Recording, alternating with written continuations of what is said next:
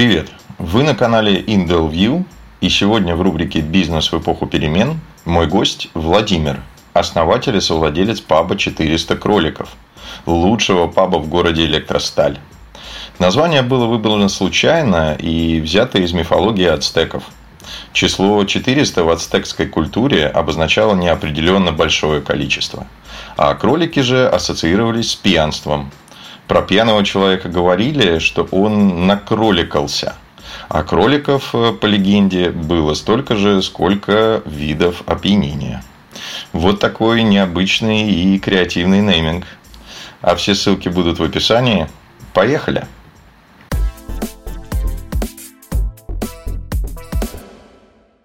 Владимир, добрый день. А, благодарю, что нашли время. Расскажите, пожалуйста, о вашем бизнесе. Сколько лет вы на рынке? А, приблизительно среднемесячный оборот э, по 2021 году. Да, Дмитрий, здравствуйте. Спасибо вам, что пригласили меня на это интервью по поводу нашего бизнеса. Нашему бизнесу сейчас э, порядка шести лет, но, скажем так, четыре года он существует в том виде, в котором находится и сейчас. То есть он был немножко у нас переформатирован. Сегодня мы по 2021 году вышли на оборот миллион двести, полтора миллиона в месяц, в зависимости от э, сезонности. Вот примерно так.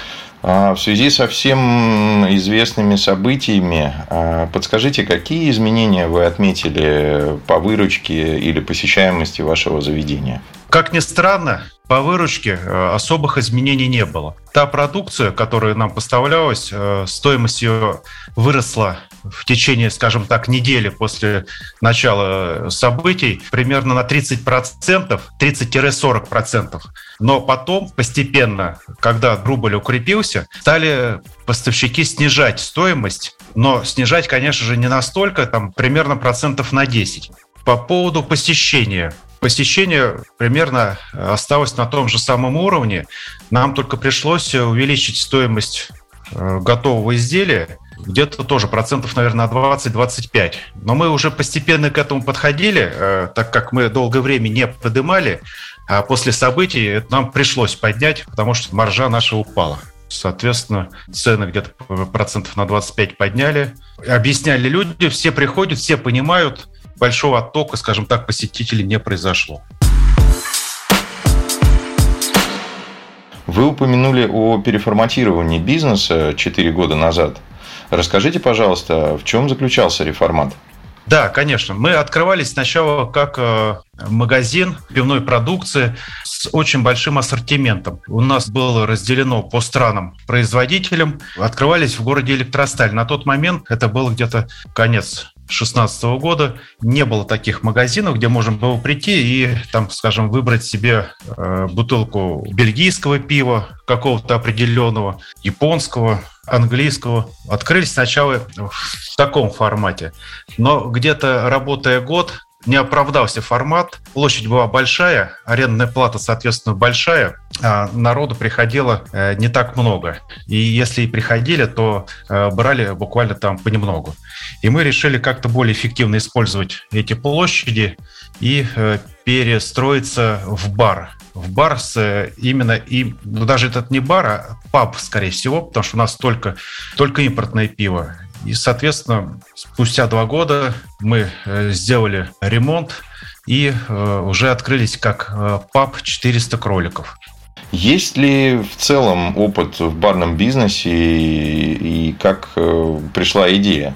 На самом деле это все с чистого листа было. Сама идея открыть паб пива, в, скажем так, в подмосковном небольшом городе, она была довольно-таки странной.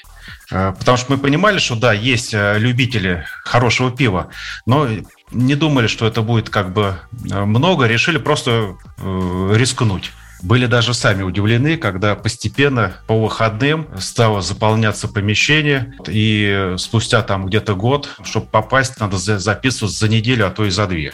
На самом деле это для нас тоже был. Рискнули, и получилось, что оказывается да. А, кстати, Владимир, чем бар отличается от паба? В баре присутствуют еще крепкоалкогольные напитки. Вот, и для того, чтобы открыть бар, э, нужна лицензия на продажу э, крепкой алкогольной продукции. А паб отличается тем, что он не требует специальной лицензии, и там, соответственно, имеем право продавать только пиво.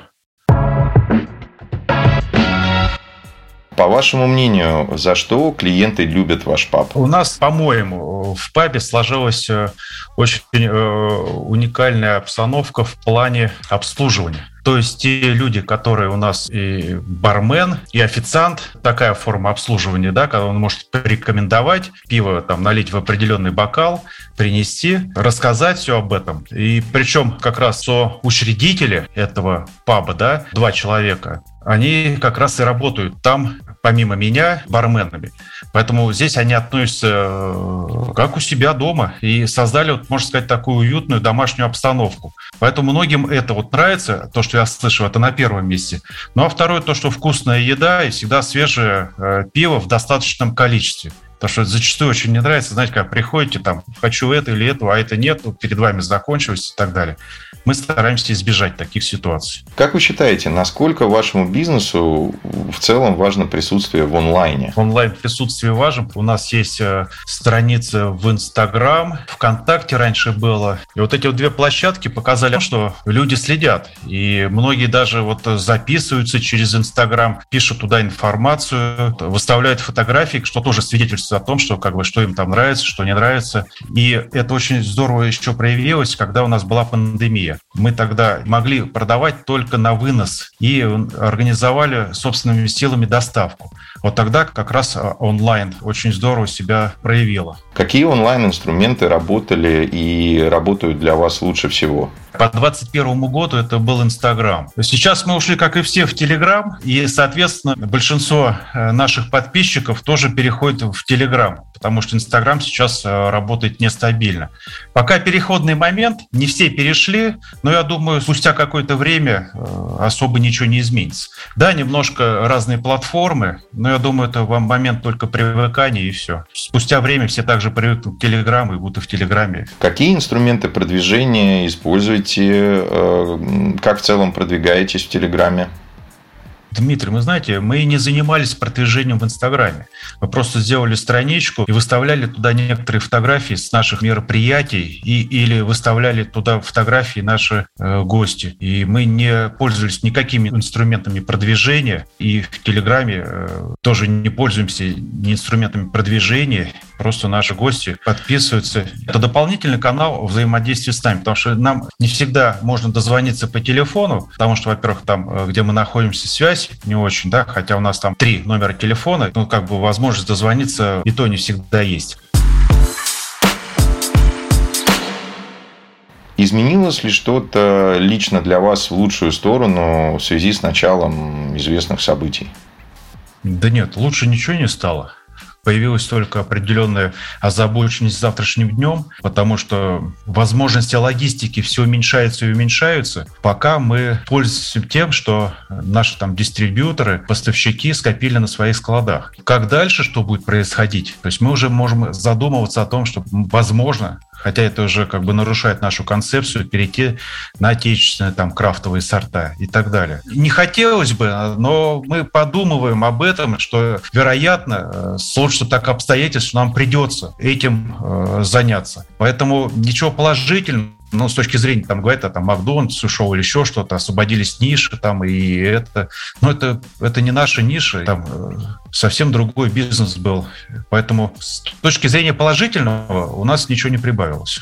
Что стало явно хуже в бизнесе в связи с началом известных событий? На сегодняшний момент я бы не сказал, что явно хуже, кроме как неопределенности э, по ценовой политике. То есть нам э, в первую неделю каждый день выставляли новые-новые цены, да, потом эти цены стали э, вниз ползти и так далее. Сейчас опять какое-то движение наметилось с точки зрения курса доллара, а так как цены все так как пиво импортные цены все привязаны к доллару, к евро, все время идет какая-то динамика в ценовом диапазоне. Вот. И плюс э, стоимость э, тех э, сопутствующих товаров, которые нам необходимы для обслуживания нашего бизнеса, тоже цена выросла. Мы стараемся нивелировать, но все нивелирование сводится к тому, что наша маржинальность падает, а так как э, мы, скажем так, не особо маржинальный, да, там бизнес, э, то, соответственно, сказывается на нашей прибыли. На сегодняшний момент, кроме как э, возросшей цены, все остается по-прежнему. В дальнейшем мы, конечно, будем адаптироваться, вводить новые услуги, возможно, переходить на какие-то другие сорта, там то же самое импортозамещение. Конечно, планируем. А насколько уместно, в принципе, и в целом возможно в вашем случае импортозамещение? Качество отечественного крафта на сегодняшний момент очень высокое. Не уступает по качеству там, бельгийским сортам, немецким, чешским. Качество высокое, да, но это совершенно другое пиво. Поэтому у нас и была концепция о том, чтобы, чтобы нам можно было прийти и попробовать большой ассортимент классических импортных сортов переход на наше, на крафтовое российское пиво, да, это, возможно, можно считать импортозамещением, но это совершенно меняет концепцию нашего бизнеса. То есть мы начинали с одного, а получится, нам надо будет переделывать всю свою концепцию, и, ну, можно сказать, что это начнется уже другой бизнес. Владимир, понимаю, что дело неблагодарное, но ваш прогноз, можно услышать ваше личное мнение на ближайшие месяцы и до конца года вот по развитию событий? Мое личное мнение, ничего хорошего, или так скажем так, э, в каких-то положительных моментов вот, с точки зрения экономики и бизнеса я, честно говоря, не вижу. Сейчас в СМИ достаточно много говорят э, о новых мерах поддержки малого бизнеса. А вот вы лично ощущаете или получаете какую-либо поддержку от государства или каких-то местных органов власти? Дмитрий, хороший вопрос. Я думаю, животрепещущий для всех предпринимателей. Вы знаете, возможно, кто-то какую-то поддержку и получает. Среди моих знакомых, а у меня все-таки большинство моих знакомых занимается тоже предпринимательством, я ни от кого не слышал явной какой-то поддержке. Зато много слышал о том, как вызвали в налоговую, как насчитали НДС, как в банке предлагают кредит, вот сейчас, под 30%, и это под поручительство, и так далее, и тому подобное. Я, честно говоря, не верю ни в какую поддержку, то, что нам сейчас обещают и обещали и говорят. Вижу только определенное ужесточение. Отвечу так. То есть получается, что спасение утопающих – дело рук самих утопающих? Да, к сожалению, это так происходит. Мне не очень понятно, правда, ситуация вся эта, потому что в сегодняшних реалиях, вот прям буквально, да, э, когда, э, можно сказать, весь мир сейчас от нас отвернулся, поднять экономику России возможно только внутри самой России, это дать свободу предпринимательству. Не, не на словах, там, выступая в Думе и, и рассказывая, как у нас все хорошо, и импортозамещение идет полным ходом, там, и, и помощь оказывается в каких-то там миллиардах, десятков миллиардов а конкретно в том же самом в налоговом законодательстве. Все все понимают, что надо сделать, да, чтобы освободить предпринимателя от налогов. Этого ничего не делается.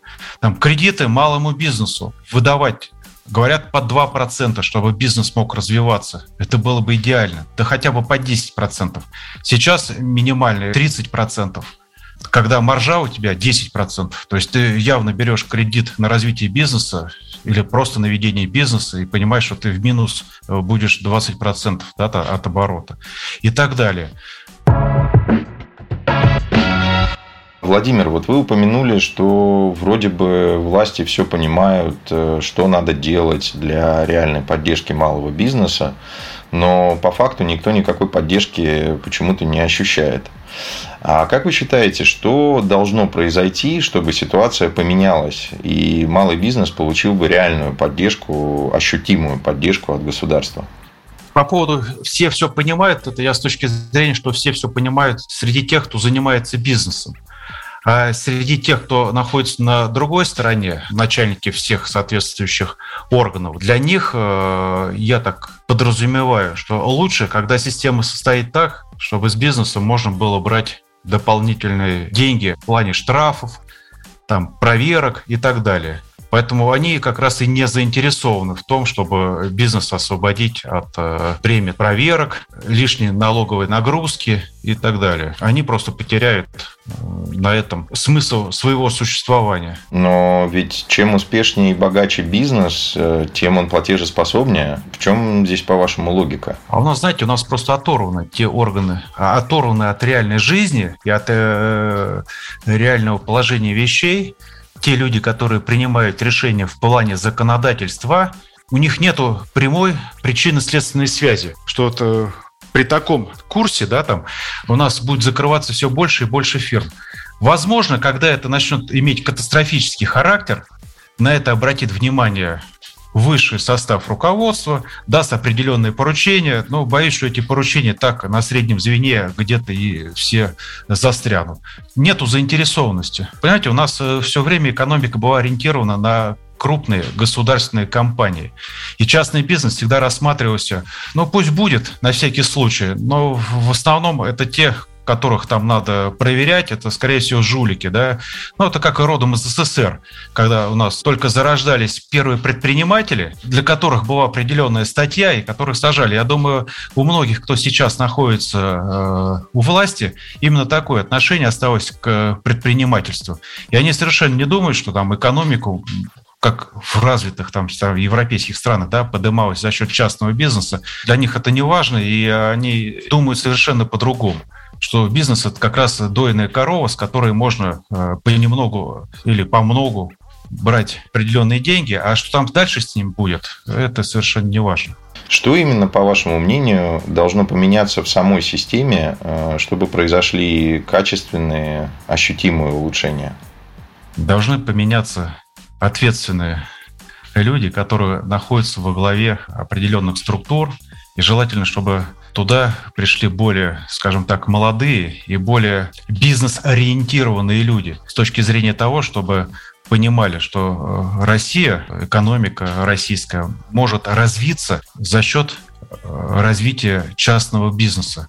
Мелкого, крупного, среднего. И только после этого, когда придут такие люди, э, возможно, что-то у нас начнет меняться. При том отношении тех людей, которые находятся сейчас там, ничего не поменяется, потому что для них, ну, я опять же повторюсь, да, бизнес это всего лишь э, какие-то там мелкие воры, жулики, с которыми надо бороться.